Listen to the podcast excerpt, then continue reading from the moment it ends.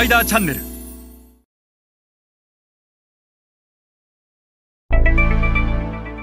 皆さんこんにちはスパイダーの森部です。えっ、と今日は、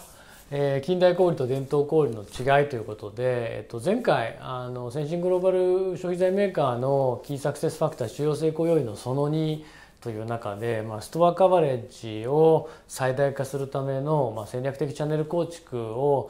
先進的な欧米の企業やってますよという話をしました。でその中でなぜそのチャンネル構築が必要かというと TT を取らないといけないなぜ TT を取らなきゃいけないかというと中間層を取らなきゃいけないからとこういう流れの中でまあ今更近代小売も伝統小売の話もしないって言ったかもしれないんですけどもあの改めてしろということなんで、えーします。でまず近代小売英語ではモダントレード MT というふうに訳されます。でこれどういうものかっていうとデパートハイパースーパーコンビニその他の近代的な行為でねポイントはあの僕の定義ですけどもうあのポスレジがあるかないかあのあれば近代だしなければ伝統というふうに定義するのが一番分かりやすいと思います。あのこれはですね、えーここれが正しいという定義はないので例えばあのレジのレーンが5レーン以上あるところはもう近代っていうふうに言ったりとかですね3レーン以上は近代って言ったり、まあ、ポスがなくてもレジキャッシャーがあれば近代と呼んだりエアコンがかかってたら近代と呼んだりいろいろあるんでただ私の定義はもうポスレジがある、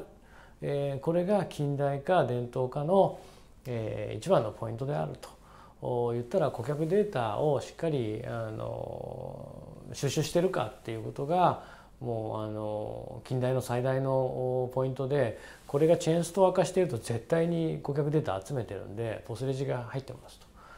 なので、まあ、ポスレジで判断するのが一番いいんじゃないかなと思います。でもう一つの伝統小売トラディショナルトレード略して TT ですけども、まあ、昔ながらのパパママショップですよねこういうショップですね。でこれ、えっと、おそらくですねこの写真はフィリピンの SM だと思います。SM モール。でこっちはねベトナムの近代あ伝統小売だと思います、えっと、写真見ただけでどこの国の近代とどこの国の伝統かって分かっちゃうってかなりマニアックだと思うんですけど。でえっとまあその伝統もね、えっと、いろいろあるんですよ。あの大きい交通量の多いところにあるような伝統、えっと、おそらくこれはその類です。で一方で、えっと、居住区エリア内にあってその地域の居住区の人たちだけが買い物をしに来るような TT もあります。で日本ではよく MT か TT かの二極の理論あの論あの議論をされるんですけどもね実はこの間に GT っていうのもあってで僕はこれ GT って定義してるんですけど国によっては GT っていうのはジェネラルトレードの略で国によっては MT を GT って言ったり TT を GT って言ったりするケースもあると。であとその TT のことを例えばフィリピンだとサリサリストア SSS というふうに呼ぶと、まあ、現地の言葉でサリサリって言うんですけどもそういうサリサリストアって言ったりインドネシアではワルンって言ったりすると。で、いろんな名前がそれぞれ国によってあるんですけども、まあ、GT っていうのはこの間に入る例えばこれ極端ですよねポスレジがあるようなスーパーとこういうおばちゃんが一人こう奥にレジ番してるようなねオーナーがいるっていうこういう TT と。でこの間にはまあグローサリーとかあのミニマートみたいなですねえーポスレジは入ってないです。えーただ店員は23人ぐらいいますと。でレジにはあおばちゃんが座ってますと。で、えー引き出しからお金を出してこう渡していくみたいな。これの、おまあ、倍、えー大きくても4倍ぐらいのお店、えーいわゆる地域のグローサリーストアっていうのがあるのでそういうものを GT と呼んでいると。でその GT の中には問屋機能を有しているようなものもあってそういう GT がですねこの TT を例えば地域の TT100 店舗に商品を卸してたりするんですよね。でそうするとあの MT も主要な MT と非主要な MT に最低でも2種類には分けれるし GT もですね、えっとまあ、GT1GT2 というふうにうちの社内ではあの GT 大きい小さいとかですねよく人が入るエリアにある GT とそうでないエリアの GT とこうまあ大体交通量の多い GT 居住区の GT でこう分けるんですけど TT もそうですよね交通量の多いところにある TT と居住区の中にある TT それからまあ何て言うんですかねドアがないようなもう本当にボロボロの TT これ一応シャッターがこうあるんであのドアはあるんですけどもあと路上販売みたいなのも一応 TT4 としてねあの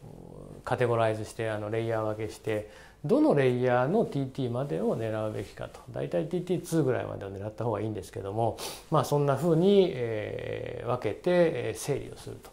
で消費者というのはあの中間層だから TT 行くんだと貧困層だから TT 行くんだと富裕層が近代小売に行くんだってこれは大きな間違いで富裕層だろうが中間層だろうが貧困層だろうが、えー、MT も GT も TT も全部使います。えー、月に1回スーパーで大量買いをする。で、えー、日常のものは TT で買う。いろいろなので、えーと、中間層は MT 行かないとかですね、えー、富裕層は TT 行かないとかっていうことではないのでそこはまあ誤解なきようにということになると思います。